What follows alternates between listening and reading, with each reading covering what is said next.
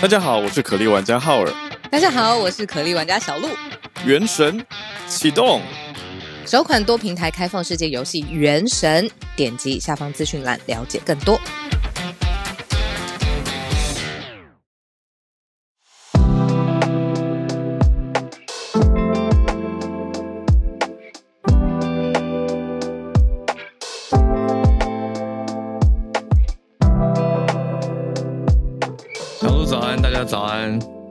家来到今天二月二十四号星期五早上的全球串联早安新闻。好，我们现在一大早要开始聊什么呢？今天先聊的，我们刚刚在，我们刚刚还紧锣密鼓的正在选题哦。今天是连假前的最后一天，嗯，对，没错，明天确认看了一下日日历，确认一下，对，明天放假嘛。那明天台湾这边是从明天礼拜六开始放二二八的连假，那就是六日一二连续放四天的四天，算是一个 long weekend 长周末的连假了，所以大家心情上是比较轻松一些。那但我们今天选题当然也是嗯，紧致有度，就是有的严肃，有的还是。稍微比较生活感，然后比较轻松一点。那我们会先从今天看到的一个社群题目，很很有感的。我们刚刚决定了一下，就是呢，呃，日本的蛋荒，好啦，其实讲起来是有点严肃的一个题目，就是禽流感的严重冲击。前几天我们也才讲到嘛，台湾这边其实也是受到了很严重的影响，蛋价一直在往上走。那日本当然也是。因为这禽流感是可以说是全球性的，那在日本这边的蛋荒影响到什么呢？我我跟小鹿看到一个大家很有感的东西，就是白色恋人也要减产了。早安，早早早。好，对，你看到白色恋人减产有什么感觉？第一个，我们今天第一大题，今天社群题讲到说这个白色恋人的减产是。我想应该说看一下聊天室的大家吧，就是讲到日本的北海道白色恋人这个知名的伴手礼，我觉得他已经知名到大家快要忘记他是北海道来了，有吗？还是只有我？我已经忘记他是 北海道的东西了。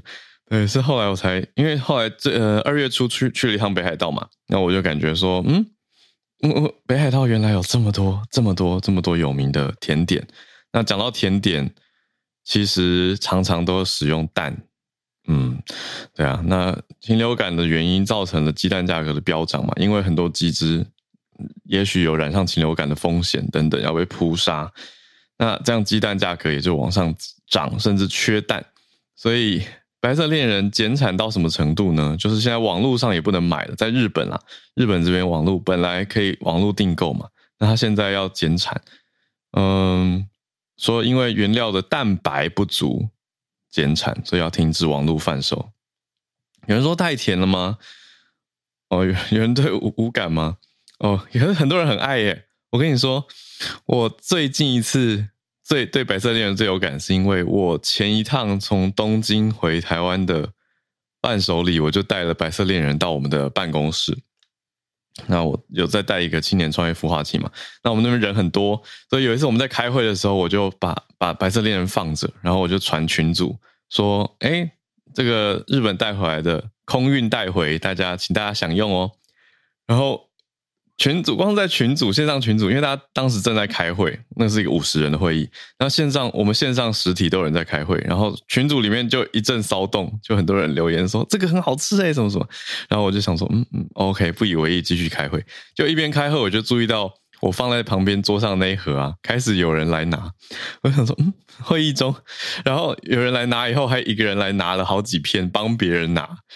结果开完会的时候，我去看那盒已经快要被拿完了。我就觉得白色恋人有其魅力，好吗？对，北果楼哦，对啊，对啊，就是非常非常多，非常多。好，林氏璧孔医师，对，六花亭、北果楼、薯条三兄弟、Royce，对，这些都是北海道的，非常非常厉害哦。那当然，像 Royce 是以巧克力闻名啊，那嗯，不知道会不会巧克力制作。我觉得多多少少会不会也用到一些蛋呢？这就不是我的专业了。哦，甜点就是大家喜欢的东西，口味不一样。只是如果是蛋糕啊，或者是巧，嗯，应该说这种甜点类的，很多都有用到蛋，那就冲击还蛮大的。也不只是甜点啦，呃，像是很有名的连锁乌龙面店丸龟制面，另外连锁中华料理店日高屋都暂停贩售用到鸡蛋的部分商品呢。所以这个冲击是很大的，就是在在一月下旬到现在的持续的影响。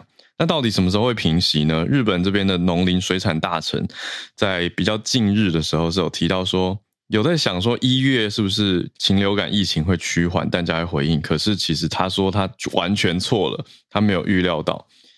所以现在继续看，因为接下来。海外的候鸟北归是在三月到五月的期间，大家也要仔细的去加强警戒。那现在农林水产讲的比较保守，说可能到五月左右会不会平息还很难说。好，这是我们今天看到一个社群上面的大题目。好，所以就是当然台湾这边也是蛋价，我想有在买蛋的大家会很有感觉的。我上次跟一个有在。买蛋的人聊天，然后我就发现哇，现在蛋真的是蛮贵的。然后那日本这边这些连锁的当然是更大的受到冲击哦，因为规模更大了。好，那就延续到我们今天的第一个题目。我们今天的盘点四题呢，先从日本智库的一个兵推开始讲起。日本智库在嗯公布了一个兵推，那。结果跟之前美国智库公布的兵推很像，这是一个超级严肃题，讲的是说美日台对这个兵推，当然这就是在推台海战争的话，就是美日台会惨胜。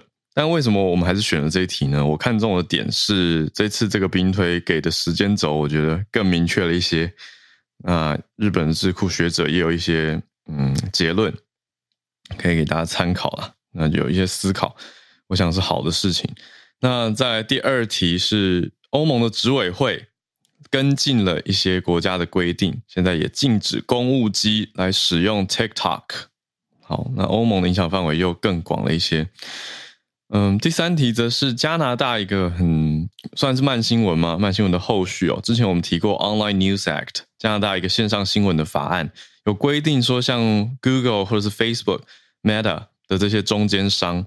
在显示新闻内容的时时候，应该要付费才对，而不是免费的转其他这些新闻平台提供的资讯，或是记者媒体提供的资讯来呃获取利益。所以现在 Google 在加拿大测试，有大概百分之四的用户，所以暂时看不到新闻哦，他们已经正在测试当中。好。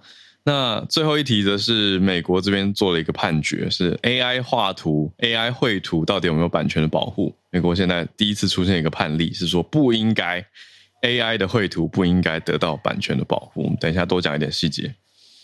好，小鹿回来了，有一点小状况，对呀、啊。OK，还好吗？是狗狗吗？有一些小状况。可以从第一题开始，其实最近都很多智库在兵推上面。嗯应该是最近这两三年都可以看到有不同的呃媒体，然后不同的国家在针对现在是印太嘛，不能说亚太做的兵推，嗯，然后我看到的结果都没有真正的赢家，啊、所以日本这一次的智库做的兵推应该也是也是一样的符合，也是对。可是这一这个兵推我看到可以说触目惊心，可是也更有画面感的东西是什么呢？就是他推出来说这个战争台海战争的话，大概。两个礼拜会结束，那结束的原因当然共军会会会会败啊，因为讲说美日台惨胜，其实就是还是会赢得这场两个礼拜战争的胜利。那共军失败的原因主要是他们的后援补给，因为毕竟还是有一个海峡隔开，啊，就会来不及后援补给，而且他这个美日台的概念是说，他把自卫队也投入进来哦。而且这个假定的原假定的原则是说，台湾有事，日本有事，所以是台日友好的一种逻辑。而且日本出兵支援台湾的逻辑的情况下，大概两个礼拜会结束战争。你觉得为什么这些智库要在呃这个时间点发表他们兵推的结果。就是说兵推，我相信这两三年他们一直都有在做，可是发表的时间点应该也代表一些。今天乌俄战争一周年，嗯，对啊，因为这个智库叫做呃世川和平财团，他是在一月的时候就做了这个兵推，就像小鹿讲的嘛，他他不是现在才推啊，他是现在整理出了一个报告发表的。那美日双方都有学者参与，另外还有日本退役的自卫队军官有三十多位。嗯，你说学者跟军军方人士参与其中，退役军方人士，那就把这个美日中台四个阵营投入进来模拟。那他的想定是二零二六年的设定，而且是日本自卫队投入，自卫队这边会战损一百四十四架军机，十五艘军舰，伤亡两千五百人，美军是死伤一万人，损失十九艘军舰跟四百架军机。那美日台当中战损是美国最惨，所以付出惨痛的代价之后呢，呃，是可以打败共军的。那两个礼拜的时间，那设定就是解放军如果要要要登陆台湾，所谓解放台湾的话，就会有这个所谓的台湾战区司令部的建制啊等等。那估计解放军会投入航空战力跟舰队、水面舰全部的战力。那美军也会出动台湾周边的核动力航母，还有最新型战斗机，而且日本首相预计概念上会宣布全国的国家非常事态，所以哦，越讲越觉得很很沉重啊。对，所以这样子的一个军推，为什么在这样的时间点？我想当然是有它的意义啊。因为今天我们呃，待会串联时间有一个很特别的回顾整理，那特别感谢我们的来宾朱小汉。乌俄战争，嗯、呃，转眼一年了，有很多的回顾回想可以去去思考了。对，所以综合起来，到底为什么会，呃，关键共军战败的关键是说他们的补给物资会中断，嗯，而且还有制空权这件事情，主要是由美日会掌握台湾的制空权。你有听过？就是最近一直有所谓，就是呃，就算有呃赢家，然后。发发生战争的时候的焦土，我最近这个字眼一直都是在我的社群，然后大家讨论的时候会发生的呃的字眼，然后每次听到都觉得很惊心动魄。嗯。对啊，真的没有人想要战争。嗯嗯。可是不想战争，呃，不想战争的有，并不会就没有战争。嗯、对对对对对，你完全理解我要说什么。对啊，这是无奈的地方。嗯，所以这个兵推呈现出来，如果我们拿来跟近日的华府有一个智库战略国际研究中心，也上个月才推出的一个兵推来对比的话，嗯，同样都是美日台产生。嗯，那美国那个华府的兵推，上个月的兵推是二十四次的模拟里面，也是会有很大的战损，嗯，就说会损失四艘航空母舰，但是美国总共也只有十一艘现役的航空母舰嘛，那损失四艘就是超过三分之一。那如果说我的预测都认为说，其实美军如果加入的话，对他们的伤害也是这么的大，美国当然自己也有这样子的评估，那到时候的情势真的会是这样子吗？如果我们拿其他国家来看的话，美国还是参与了很多地方战争呢、啊。我不这样子觉得、欸，哎，他们不是直接参与啊。哦，你说代理人？现代的，对啊，然后还有，也就是比如说在呃军事跟经济上面有援助。嗯，直接参与海外的战事，在现在在美国来说，都已经不是一个选项了。我觉得，你说连乌克兰都是，嗯，直接参与啊，对啊，嗯，但是乌克兰等于台湾吗？就是 美台湾是直接夹在美国跟中国中间，就是说，当然就是台湾有它的重要性存在，啊、可是它的投入程度现在也是大家在考量的重要点嘛，就是美方。到底会不会保护台积电呢？到底会不会？这这这算是什么？那个苦中作乐的玩笑吗？就是对啊，因为影响这个也是影响全国全球级的影响嘛。有问过 ChatGPT 这一题吗？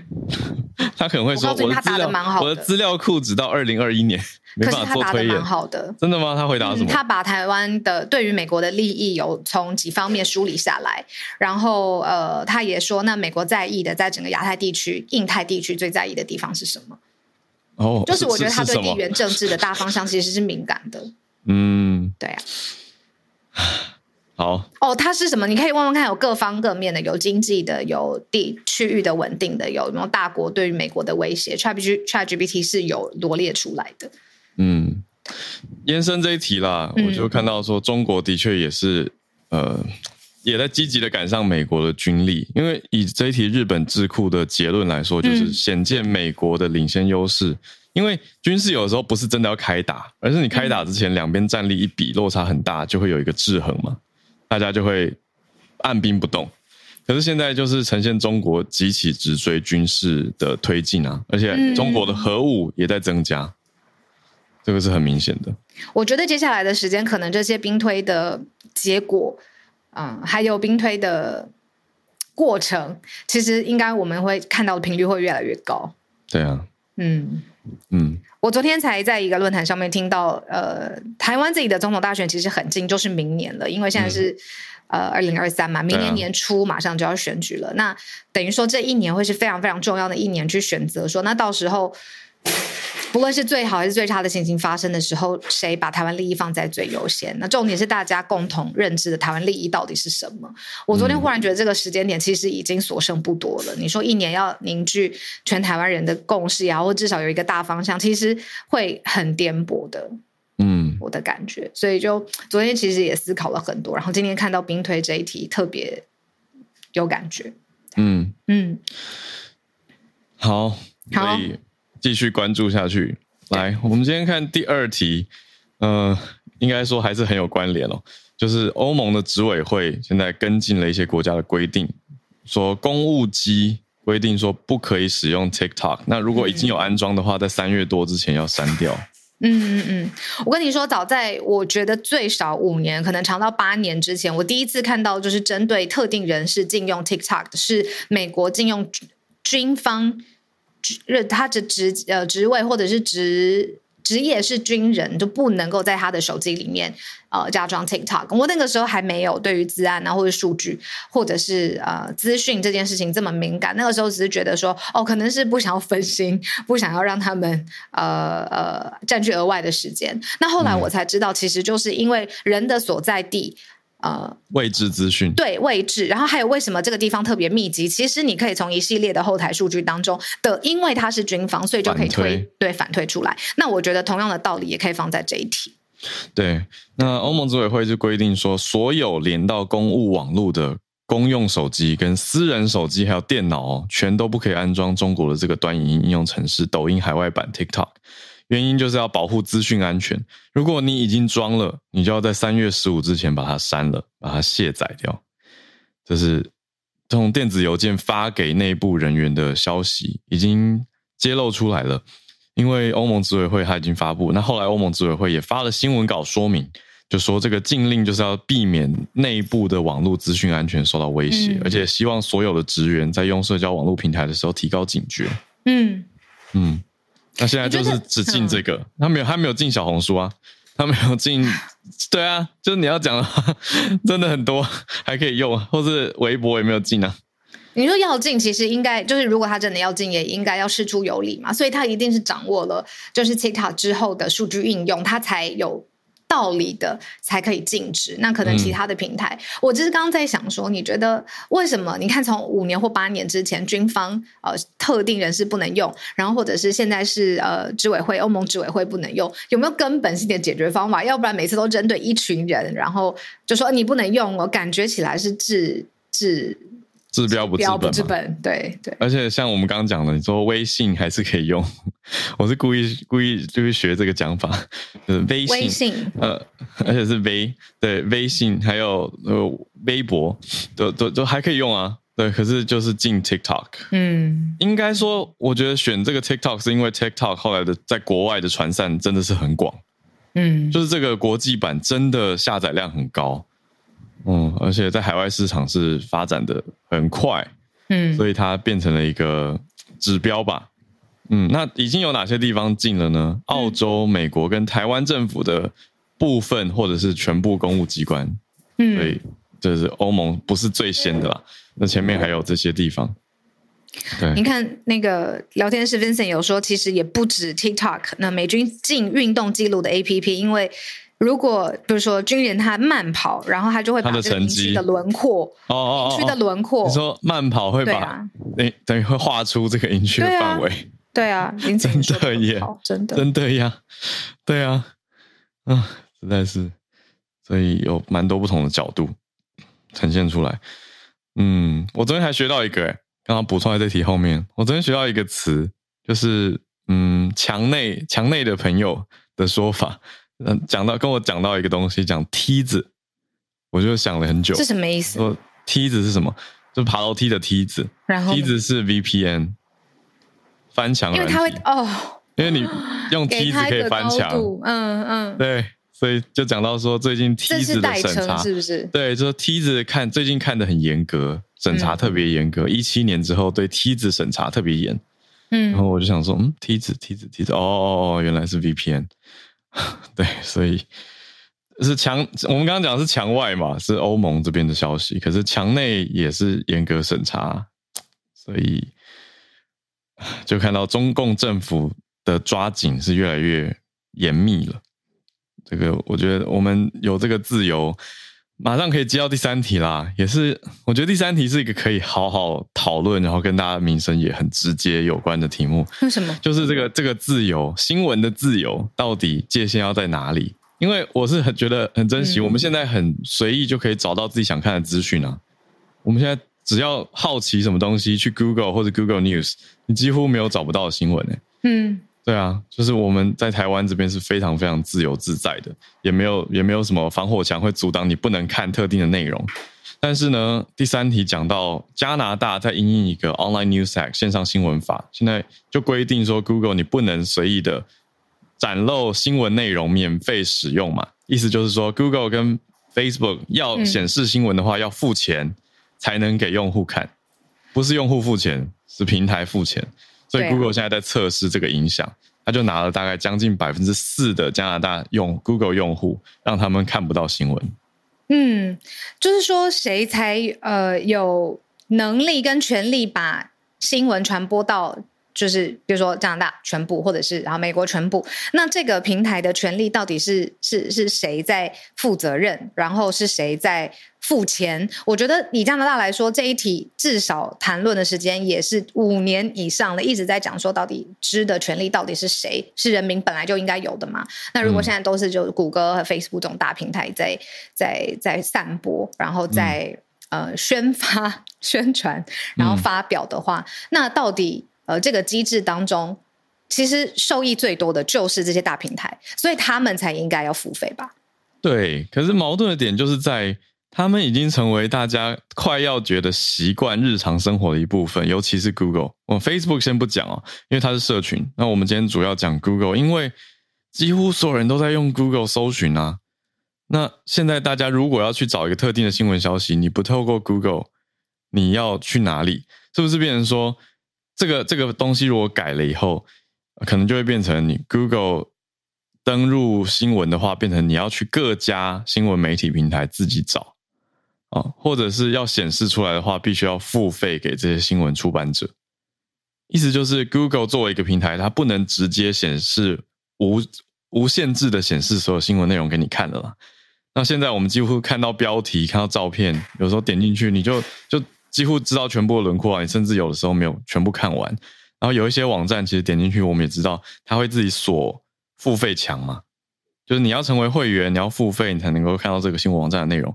可是现在 Google 在做的这个测试，它就是说，的确在不同程度上会影响加拿大国内跟国际新闻的可见度。那那就呈现出来是。我觉得就就会有一点矛盾啊，因为它已经变成大家获取新闻的一个很基本的资讯或是管道了。那他就不用施压给这些大平台，看他为了流量维持用户的习惯，对啊，或者是对，或者是他觉得呃，因为这已经是用户的习惯，所以他愿意再付额外的钱去维持这样子能见度，或是它平台的功能。你觉得有可能回归到以前订阅纸本报纸的状态吗？这个速度，我觉得不行了。我我觉得不太可能。最大的媒体都是试着做 paywall，然后都就是有一点卡在中间，不上不下的，接触也不是。对啊，因为我觉得现在问题点就是跟以前最大的不同是，以前可能大家一家只会订一一一种报纸，所以可能每一家，比如说讲哪一家只看联合，只看中时，只看自由，或者只看苹果。好，那你你只订阅这一家的话，你就是等于会习惯他们的一个叙事跟论述。可是后来网络有点打破了这件事情嘛。当然，有的人有网络还是只看一家，我知道。但是我们现在普遍一般人如果好奇的时候，可能会找一些关键字，那就看到不同家的报道，特别是有媒体试读的概念的话，就会想说，诶，不同立场的媒体会用什么不同的字眼去诠释同一个新闻，然后去里面得到自己的一个立场跟真相。可是，那 Google 这样禁掉的话，会不会又回归是各家争鸣，然后抢着？你知道，比如说《纽约时报》要跟路透社 抢订户吗？路透社会开始收费吗？不知道啊。然后《经济学人》啊等等，就是又又变成一个个别订阅制的状态，就有点两难。所以，这是我们看到加拿大的 Google 现在的一个状态跟消息。那我们今天最后一题讲到美国做了一个判决，嗯，很有趣的一个题目嘛，嗯、就是 AI 画图的话，到底有没有著作权？之前不是一直都在说，就是呃这样子人没有人嘛，因为人才是有权利的对象。嗯、对，那 AI 有这个权利吗？没错，呃，我们讲到，特别是这一题，就是在美国著作权局，他在路透社。看到的一个信函里面就表示说，呃，graphic novel 里面使用了人工智慧，就是 AI 的工具 Midjourney 生成的这些图画。嗯、那著作权局的表示是认为说不应该获得版权的保护。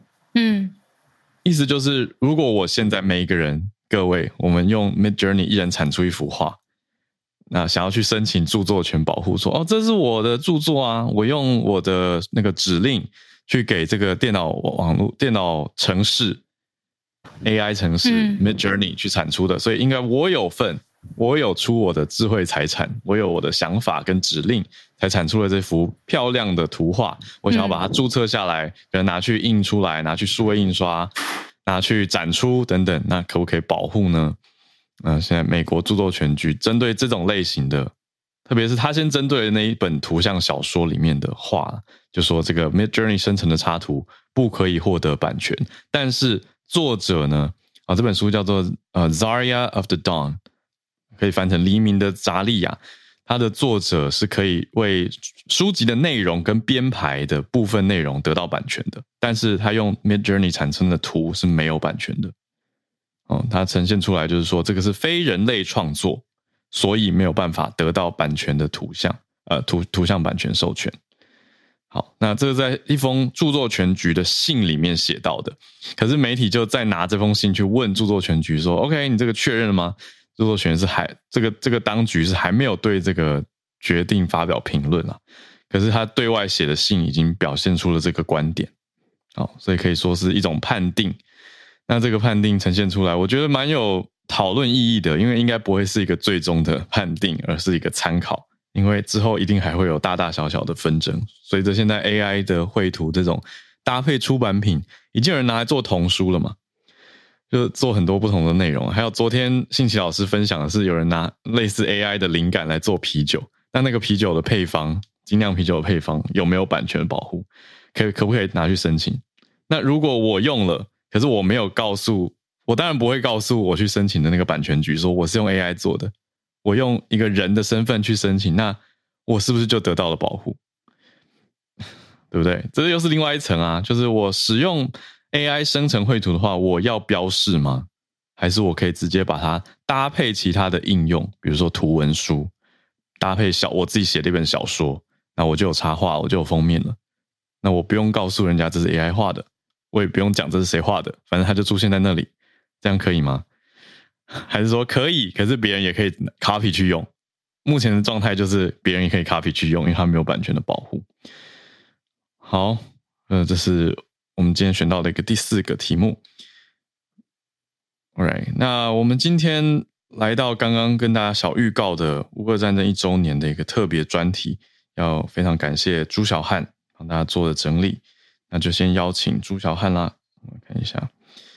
好，它是一个很通盘性的回顾哦，从战争前两边的状态，到后来战争爆发至今一周年的一个整理，当然是一个沉重的心情。可是我觉得梳理一下，我们也作为一个早安新闻一周年的一个嗯标志嘛，可以这样说。好，早安新闻其实两年了，对，好，那其中乌俄战争是一周年，有请。朱小汉来跟大家分享。朱小汉早安，Hello，Howard 早安，小卢早安，大家早安。嗯，今天就是做了一个简单的回顾和整理。那时间退回到一九九一年的八月二十四日，乌克兰从苏联独立，它的地位和领土被国际社会广泛承认。乌克兰幅员辽阔，呃，因为历史因素呢，是一个多民族多语言的国家，其中在东部居住的有很多人就是讲俄语的。那二零零四年。的时候呢，乌克兰爆发了橙色革命啊。自此之后，外交立场上比较偏向于与西方和欧盟加强合作。那俄罗斯自苏联解体以来，有相当长的一段时间内经济其实呃在萎缩，直到普丁当选之后才有起色，但是仍然差强人意。而且相较于苏联时期，国际地位也有下降。那普丁他期望重新树立苏联时期的霸权。呃，在二零零八年和这个二零就是这个。之后有介入过叙利亚，然后在二零零八年有入侵过这个佐治亚，那对乌克兰的渗透也从来都没有停止过。嗯，那乌克兰拥有丰富的自然资源和肥沃的黑盖土平原，啊，是欧洲重要的农业与能源啊产出地。克里米亚半岛也是控制黑海的重要位置，因此一旦吞并乌克兰，俄罗斯的农业以及能源实力将大幅增强，对黑海的控制力也将空前提高。那二零一零年的时候呢，俄罗斯支持的亚努科维奇在争议中当选总统。二零一三年的时候，亚努科维奇迅速改变了乌克兰以往倾向于欧盟的方针。甚至拒绝签署已经审议完成的与欧盟的贸易协定，转而寻求由俄罗斯主导的欧亚经济共同体，呃，引发了国内声势浩大的广场革命。那最终，亚努科维奇政府在二零一四年的二月垮台，乌克兰的政局也因此陷入了混乱。那亚努科维奇就跑路到俄罗斯去了。嗯，那普京捉准时机，趁着乌克兰内乱之时，于二零一四年的三月，啊、呃，悍然出兵乌克兰东部以及克里米亚，强占了。大片领土，呃，乌克兰军队被俄罗斯渗透很严重，再加上腐败与陈旧的指挥体系，根本就没有办法保卫国土。呃，幸亏有很多乌克兰人自发的组成民兵部队跟俄军作战，呃，才勉强收复了一些土地，稳定住前线。那二零一四年九月的时候呢，双方签署了明斯克协议，乌克兰承认东部被分裂出领土的自治权，但是。都没有这个，但是没有放弃主权。但是这个条约很严重的一个问题就是克里米亚并不被纳在协议之内。那协议签订以后呢，俄罗斯无视条约，继续在乌克兰东部和南部进行军事活动。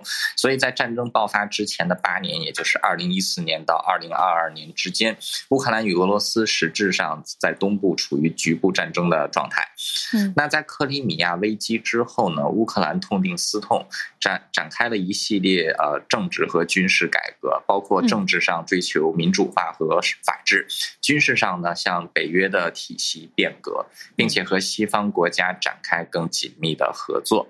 那二零一八年的时候，东部出身以俄语为母语的泽连斯基高票当选乌克兰总统，那继续了这项改革。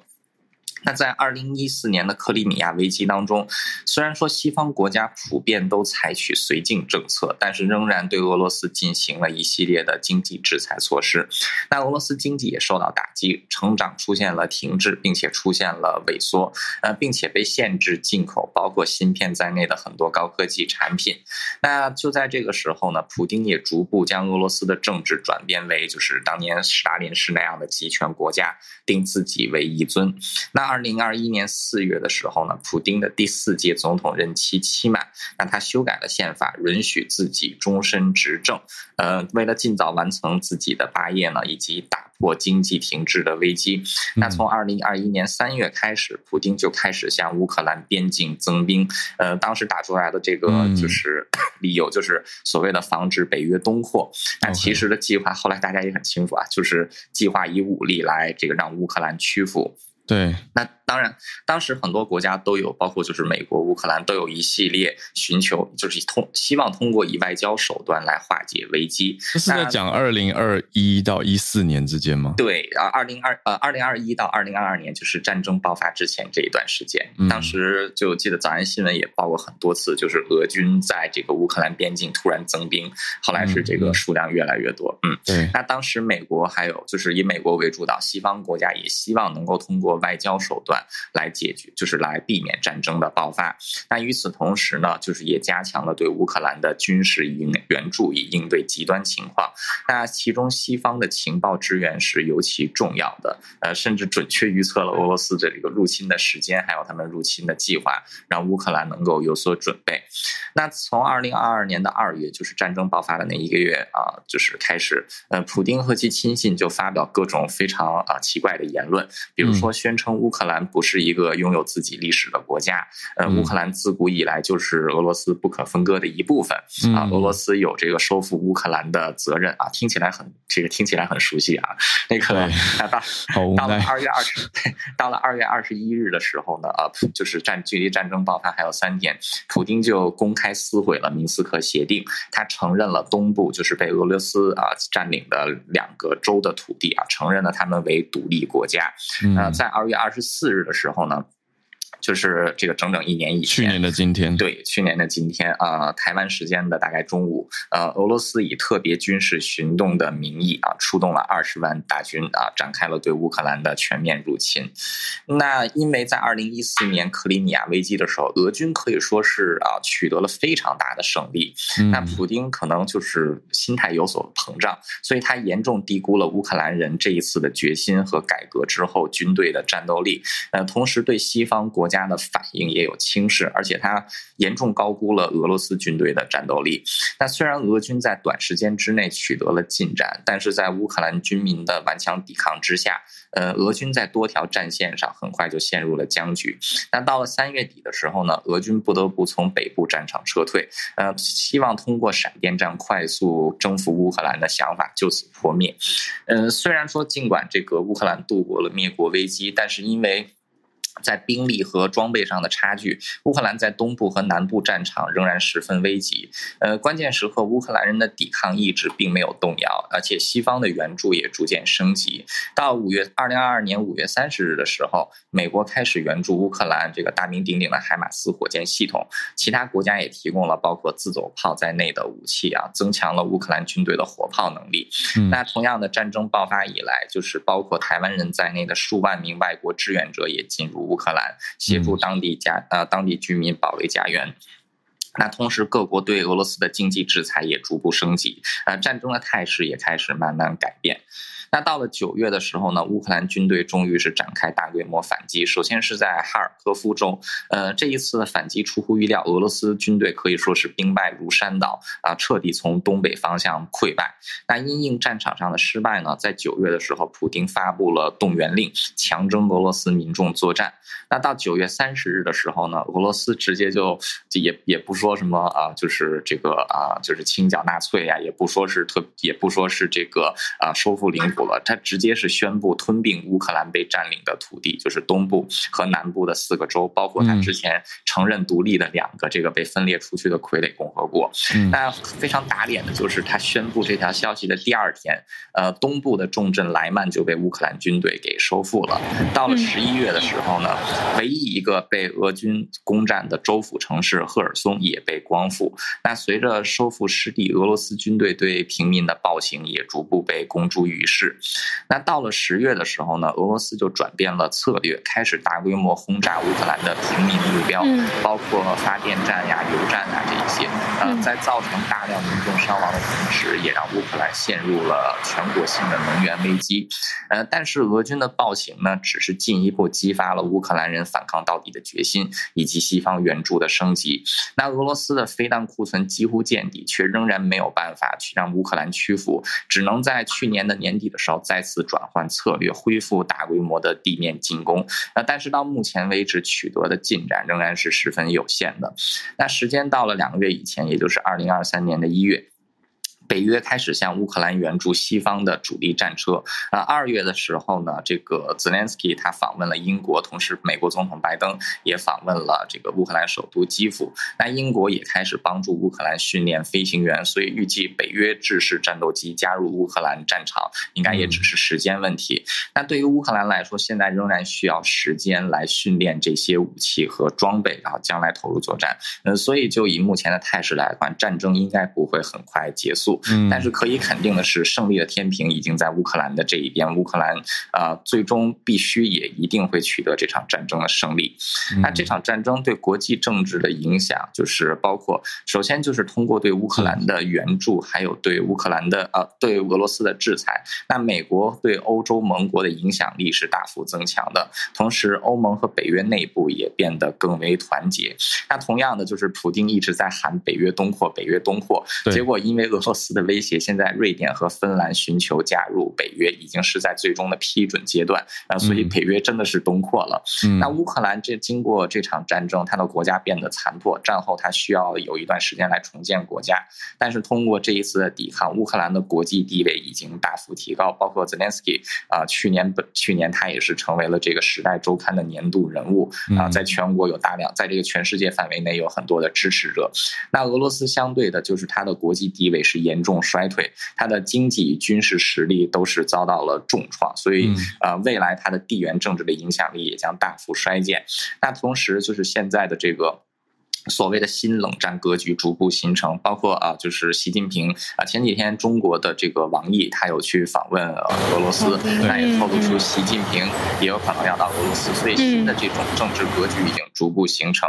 那因此，美国对中国的封堵战战略，其实在过去一年也是变得更为的明确啊，加强了在西太平洋的布局，比如说这个增加军费，以及增强对台湾的援助，同时加强与日本和韩国的安全合作。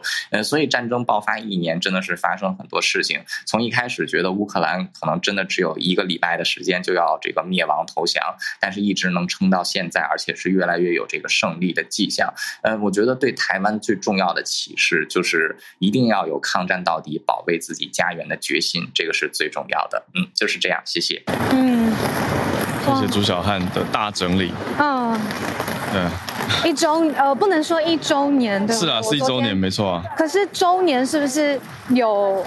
没有，整整一整年，不能说。Okay, 没有，周年是中性的，我想过这件事情。对，我昨天一直在考虑。英文的 anniversary 也是中性的，嗯，对，对它是满一年的意思，届满一年的一整年的意思。然后也谢谢十五分钟的整理，因为可能我觉得有人到现在都还是会很担心这一场的。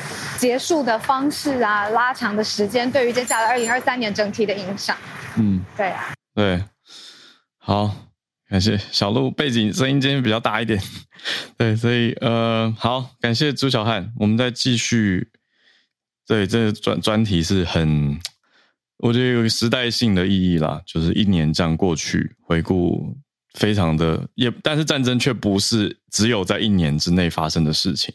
哦，我觉得这是刚刚这个专题很大的一个重点，是前面这么多年的布局、增兵在做的这些事情。那听了总是会有点触目惊心，因为它有太多的相似性，会让大家感觉到有一种虎视眈眈，所以更是要去思考我们自己该怎么样做好心理的准备，跟身边的各种应对。好，那我们再继续连线，跟叶老师连线。老师早安，老师早，老师早。早，哈尔早，小鹿早。早。今天要跟大家分享的是这个植物医师，因为，嗯、呃，我想我不知道多少人知道，说现在其实在这个农会有就是有些当然不是全部的农会啦，就是有所谓的植物医师。那植物医师他们负责的是说，在那个农民的农作物如果出现问题的时候，他们就可以请植物医师来田间做诊断，然后决定说要怎么处理。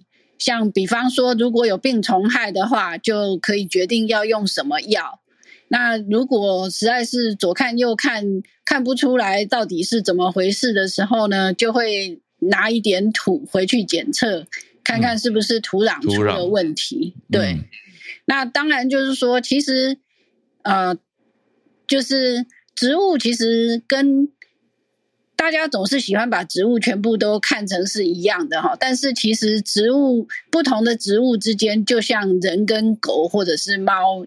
差别这么大，嗯，因为它们完全是不同种类的植物，哦，所以它们对，所以他们会有非常多不同的问题。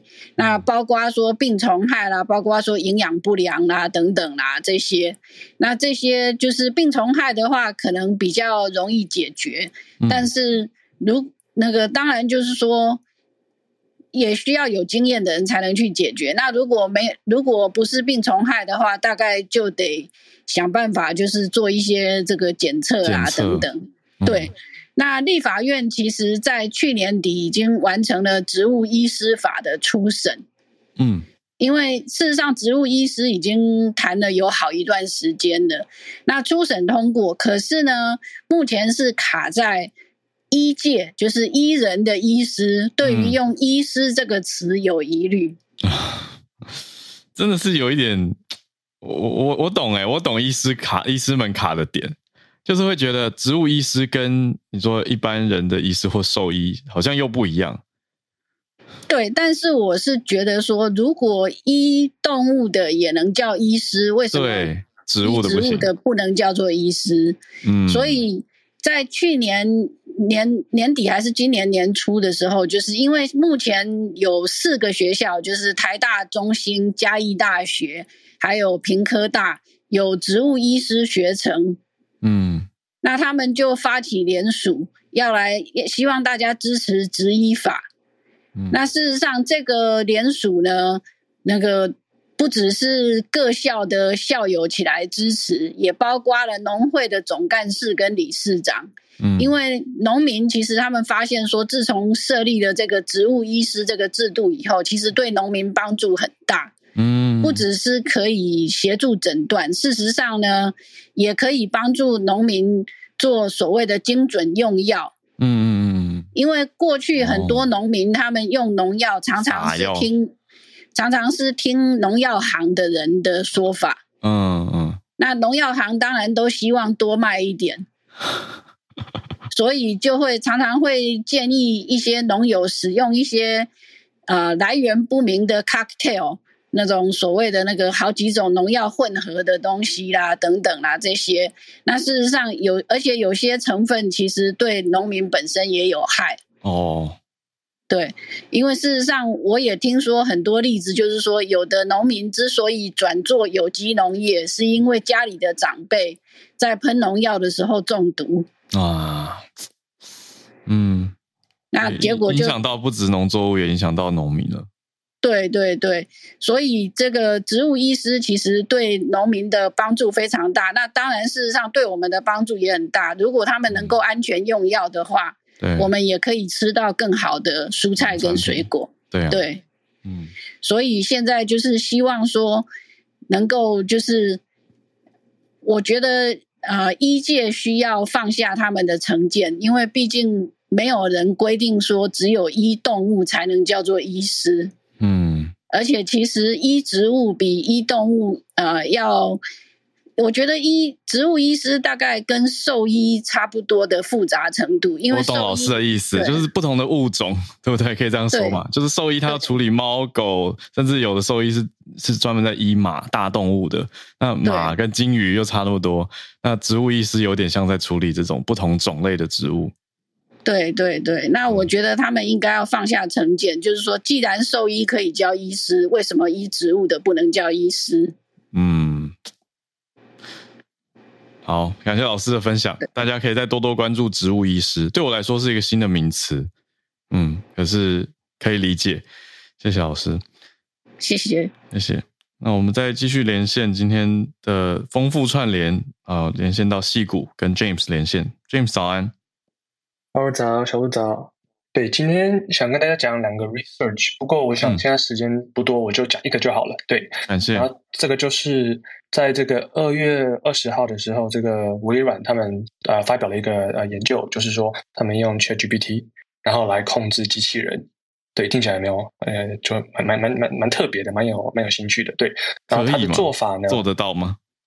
做得到，太夸张了，真的很奇怪，真的很厉害。嗯 对，反正他们在 demo 里面，我可以 po 那个呃这个 article 给大家看。不过他们的 demo 里面就是用 ChatGPT 来控制一个 drone，一个这个这个飞行的这个叫什么啊？嗯，反正就是 drone, 无人机。然后还有对无人机，还有就是扫地机器人，或是说呃机械手臂来完成一些事情。然后它跟这些机器人的这个呃基本上就是经由 ChatGPT，然后给它呃人人这个呃文字上的这个指令，然后他们就去打出程式，然后把它完成。然后他们在设计上的时候，就是一开始先给 ChatGPT 一些比较呃高呃 high level 的一些呃城市的语法，比如说像是说你假你假如只要呃呃 invoke 这个城市的话，机器人就会往前走、往后走、往左走、往往右走这样子。然后如果你呃跟其他另外一个服务来讲话的话，他可能就跟你讲说啊呃，呃这个呃。桌子在前面啊，左边有一只狗什么之类的，然后进入这些比较 high level 的城市，嗯、然后它可以自动来帮你完成，就是你你想要做的事情，比如说像是啊、呃、往前走走到呃这个微波炉帮我热食物，然后它会整个帮你完成，嗯、然后就是自动来完成这个 coding 的部分。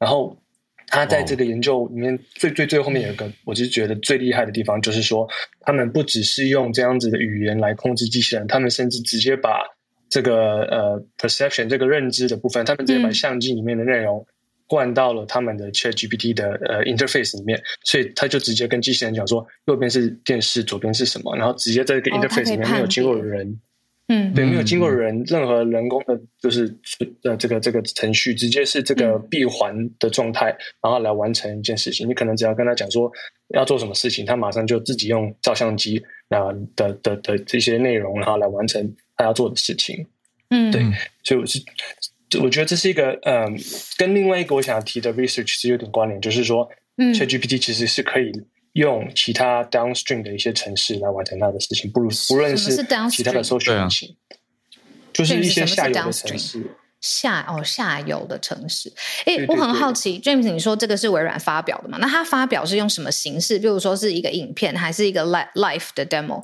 是是怎么样让别人觉得说这个其实是现场直接 live 发生的事情？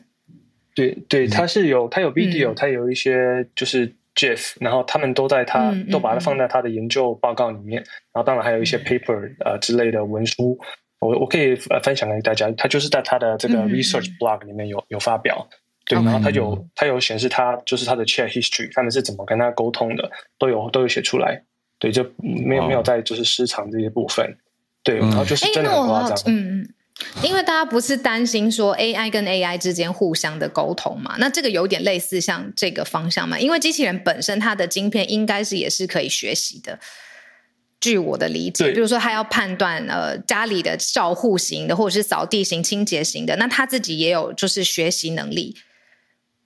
那这样子岂不就是 AI 跟 AI 之间的沟通？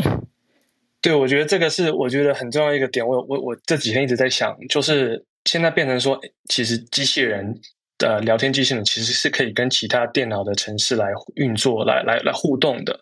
对，就变成说，其实它不只是，哦、对，不只是像是一个人，你可能学习你怎么讲话，他可以用这个讲话的模式去启动其他的城市，像是搜寻引擎啊，像是他可以看，可能可以看 Wikipedia，说啊，我说的这些事情对不对？他可以去查核，然后他甚至可以去控制一些手臂、一些机器人，然后来，可能像圣呃圣元圣贤老师昨天说做啤酒嘛，他可能不需要人帮他做啤酒，他自己来做，然后他做完啤酒之后呢，呃，可能可以把它发出去，然后可以。听人家的反馈，可能网络上有个地方就直接给他反馈，他就重新再做一个新的啤酒，几乎就是嗯自己来一个闭环，然后自己不可以不行，不可以，不准，我是觉得太可怕了。这样想一想，其实是感觉会有很大的影响。当然，这是一开始初步的研究了，可能没有那么厉害。不过，如果大家就是脑洞开大一点的话，对啊，我是觉得这是一个很重要的信息，非常有可能达成的。嗯，对，就是我是觉得这种 ChatGPT 它不只是可以认知人的语言，它可以生成出人的语言，它更可以就是 optimize，可以就就是呃最佳化啊、呃、它的这些回应。嗯可以经过好几次的呃呃反馈，可能你而且这些反馈不需要人在里面，因为人语言它直接就可以了解了，它不需要有人去给它做整理，它就直接把它 incorporate 到它到到他到它的回应里面去，嗯，然后全部都可以自己达成。对，我是觉得这是一个呃嗯，可能是一个商机，如果有人呃觉得可以拿来商用，然后也也是有可能是很恐怖的一个 sci-fi 的一个剧情。对，嗯嗯嗯，给大家讲一下，偏向后者。对，要要管理好，我觉得要设定好一些晶片的限制。好，非常谢谢 James 今天带来这一题，很想要看，等一下来看。那我们再连线，有一位新的听友吗？而且题目好有趣哦。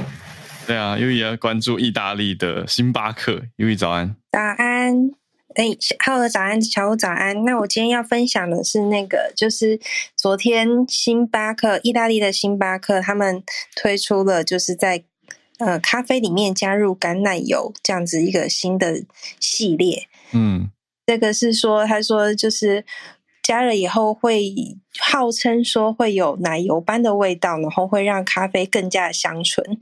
那其实大家都知道，其实星巴克在意大利其实没有那么受欢迎，啊、因为意大利到处自豪自己的咖啡，他们的 espresso 很厉害，嗯。那所以我觉得这个是星巴克，就是可能想要突破一个市场，在意大利一个市场的分类，出奇招吗？或是吸引游客也有可能。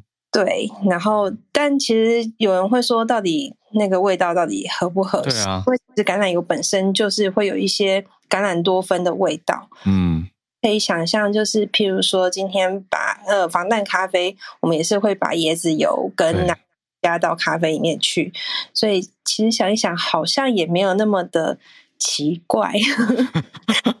对，所以嗯，如果大家就有兴趣的话，就就去到意大利可以试试看。那或是在台湾，或许台湾的星巴克有没有可能加入 这样子的一个新的 idea？我觉得也蛮厉害的。就是嗯，台湾在茶饮上面的调饮蛮多元的，就是大。会很很容易想到就是茶的各种搭配，那但是现在可能咖啡，诶，有没有可能譬如说加入一些果汁啊，或是一些、嗯、呃果泥等等，然后让咖啡有不一样的香。嗯、那橄榄油就是都有这样这样。那今天跟大家分享这个。谢谢 Uee，大家自己在家可以试试看啊。其实 加一点橄榄油进去。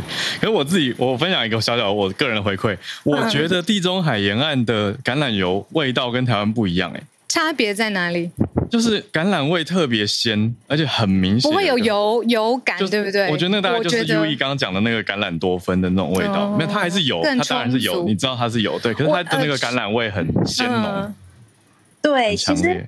呃，橄榄油其实大家要注意，市面上其实橄榄油真的很多种，那大家只能记得就是要选 extra virgin 的，因为其实什么意思？extra virgin 就是特级初榨。特级出榨的意思，对对对，它就是第一道冷压榨，比较贵。对，但它可能是采摘之之后，然后可能就是大厂会说，可能是呃二十四小时内榨油啊，它的那个油酸会比较低，那氧化的程度会比较低。嗯，对。那但是其实市场上，如果我们看到什么 pure 或是什么 extra light，甚至有一些是嗯，这其实都。比较不好，就是像 extra light 的话，它可能是有精炼过的橄榄油，然后再回添一些 extra virgin，然后去、嗯、就是也是橄榄油。那 pomace 是最不好的，是因为它其实叫做橄榄破油。嗯，那橄榄破油在欧洲那边，他们其实算是比较是做。灯油这样子，就是他们来食用的。嗯、可是台湾有很多餐厅，他们不知道，他们会拿 pomace 炒菜哦。因为你刚说那个货油是破油还是货油，我没有听清楚。破，就是的渣渣，它已经炸了几次，像酒粕的粕，对，对，对，是橄榄的粕，它已经嗯嗯嗯，已经炸不出油，它物理压榨已经炸不出来了，嗯、所以用化学的正极碗去把它再提炼出来。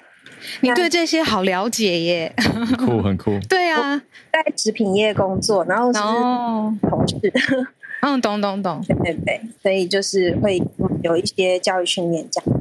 哦，做灯的灯灯油的东西，灯油拿来理解这样子，对，还好，今天知道了，嗯，然后最好就是选 extra virgin 的，嗯，对，谢谢 Uyi，Uyi 可以再多来串联分享，很清楚，很好玩，上台，嗯，谢谢谢谢，谢谢。好，那我们再连线到加拿大信奇老师，老师想要跟我们补充刚刚讲到的 Google 在加拿大做的测试的这一题。老师早安，因为这一题已经好像讨论了蛮久的时间了，几年以上。对啊，上一次就是我我记得你们去年在讲澳洲的，那啊、呃，我就是补充两个面向哦，第一个就是啊。呃呃，加拿大其实是一个很很多元化的国家，它原本有六百多个不同的媒体，嗯啊、呃，代表着一百多个不同的语言。嗯、那因为过去这，嗯、呃，从他们政府的统计出来，就是说，自从两二零零八年到现在，总共有四百五十家媒体关闭。那嗯。过去这两年就已经有六十五家媒体是关闭的。那最主要的就是说，这个面向还是说，他们希望，因为有很多的这些小媒体，他们其实没有办法再继续撑下去，就是因为他们没有付给 Google 或是 Meta。这些广告的费用，那他在嗯星期三通过这个档案之前，他们有公布了一个数据，他就说过去嗯这一年有百分之八十的的啊、呃、线上的广告费用全部都是收入 Google 跟 Meta 的和。口袋里，嗯，然后这是九点七个 billion 的的加币哦，这算是蛮多的。嗯、可是这些小报纸，他们反而就啊、呃，因为他们没有付这些，然后没有点击率，然后就一家一家倒了。嗯、那第二个，第二个就是在去年嗯三、呃、月的时候，呃，温哥华有另外一个大学叫做 Simon Fraser。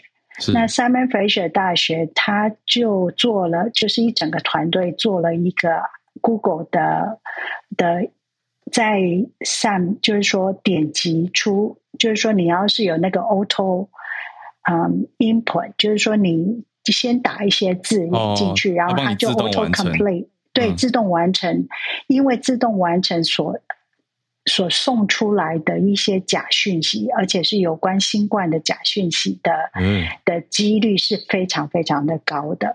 嗯、那从他们的这就是他们的这个团队的研究，也让加拿大政府对这些假讯息的管理和控制，他们也一直都是在跟 Google 跟 Meta。还是在持续做调整当中。那你们今天分享的这个新闻，其实最重要的是，我不晓得大家有没有去看一下，在加拿大的这个 Google 的代表人，他看起来就有一点像霸凌者。那他基本上就是很不服气，然后他们嗯之前就是先去找了一个市场调查的公司，然后可可是这个市场调查公司的。的的整个研究也是非常的 sketchy 啊，我不知道 sketchy 的中文应该要怎么讲，很可疑吧，怪怪的，很可疑，对，嗯，然后他。做了这些，他就说他为了要反对政府，加拿大政府要有这样子的法案，他去做了一些民调，说：“哎，你们要是不用我们 Google 的话，你们有可能假讯息会更多，或是啊、嗯、一些其他的就是比较危险性的。”所以在今天，他们把就是暂停。就是去去让加拿大的一些民众的 Google 可以去找寻到比较多加拿大本土的资讯的时候，我觉得这从 CBC 的角度的新记者的角度来看，真的是一个比较报复性的行为。哦，有点像是就是让你们看看，如果这样子的话会多不方便，然后会少了少了我们会会怎么样？我感觉，嗯，好，谢谢从温哥华直接传回我们回呼应我们今天直接这个题目，就加拿大线上新闻法还有 Google 的这个对冲的状态，谢谢信奇老师。那我们今天最后的连线来宾是东京的翠翠，我们连假前最后的连线，翠翠早安，Hello 早安，小六早安，好，那今天的话呢是分享一个我觉得蛮有趣的议题，就是东京都呢他们的就是都政府他们有做了一个嗯下意识的性别偏见这一个主题，然后他们针对这个主题呢就是。他们他们嗯做了四个小剧本，然后呢就是请大家根据这四个小剧本，然后拍一个动画。呃，你可以拍就是真的是就是真人动画，或者说你要做成那个就是动画影片都可都没有问题这样子。那我看到的时候，我觉得非常有趣，所以我想要分享给大家，就是这种叫做下意识的性别嗯歧视嗯，就是性别偏见呢是什么呢？他是举了四个故事嘛。那第一个呢就是。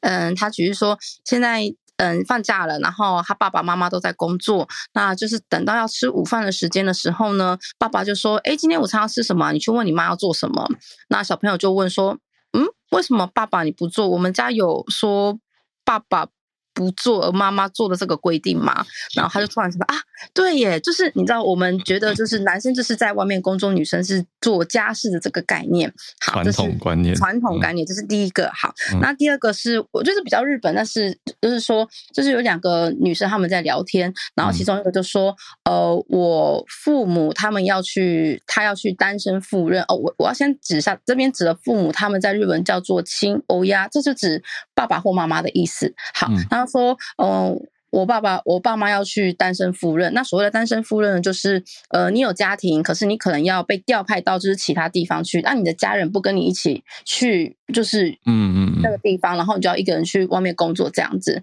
那就是他的朋友就非常自然问说，哦，那你爸要去几年呐？然后他就说，哦，不是啊，嗯，我要去的是我妈，因为其实一般在日本，我们听到单身赴任这四个字的时候，会。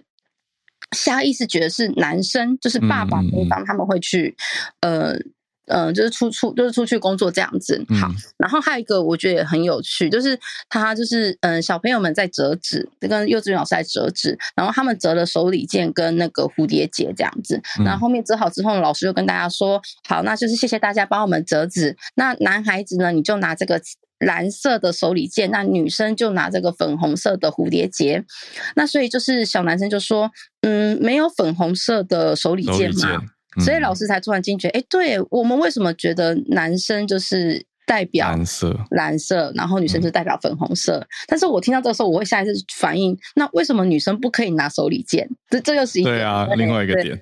好，那就是嗯，东京都他们就是做这一个比，就是动画拍摄比赛，是希望大家能意识到说，其实我们可能。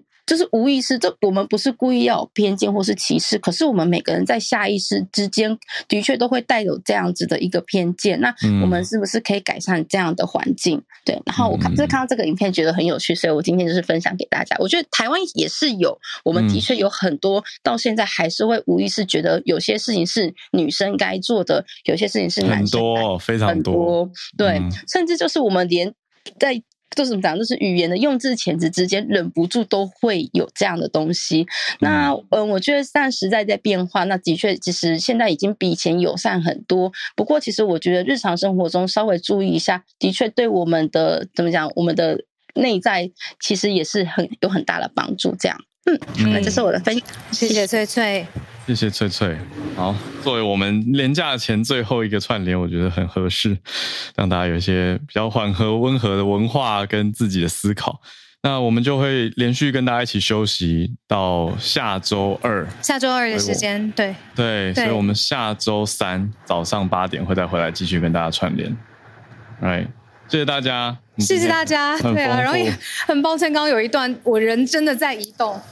有感觉的，真的在移动当中，然后刚刚麦克风还一直掉，超级无敌狼狈，然后才找到一个很安静的地方，就是 James 讲话的那一段。对呀、啊，辛苦辛苦了，谢谢谢谢谢谢大家的串联，对呀、啊，谢谢浩尔。嗯，好，我们下周三早上再继续串联，大家到时候，大家拜拜，人家愉快，大家拜拜。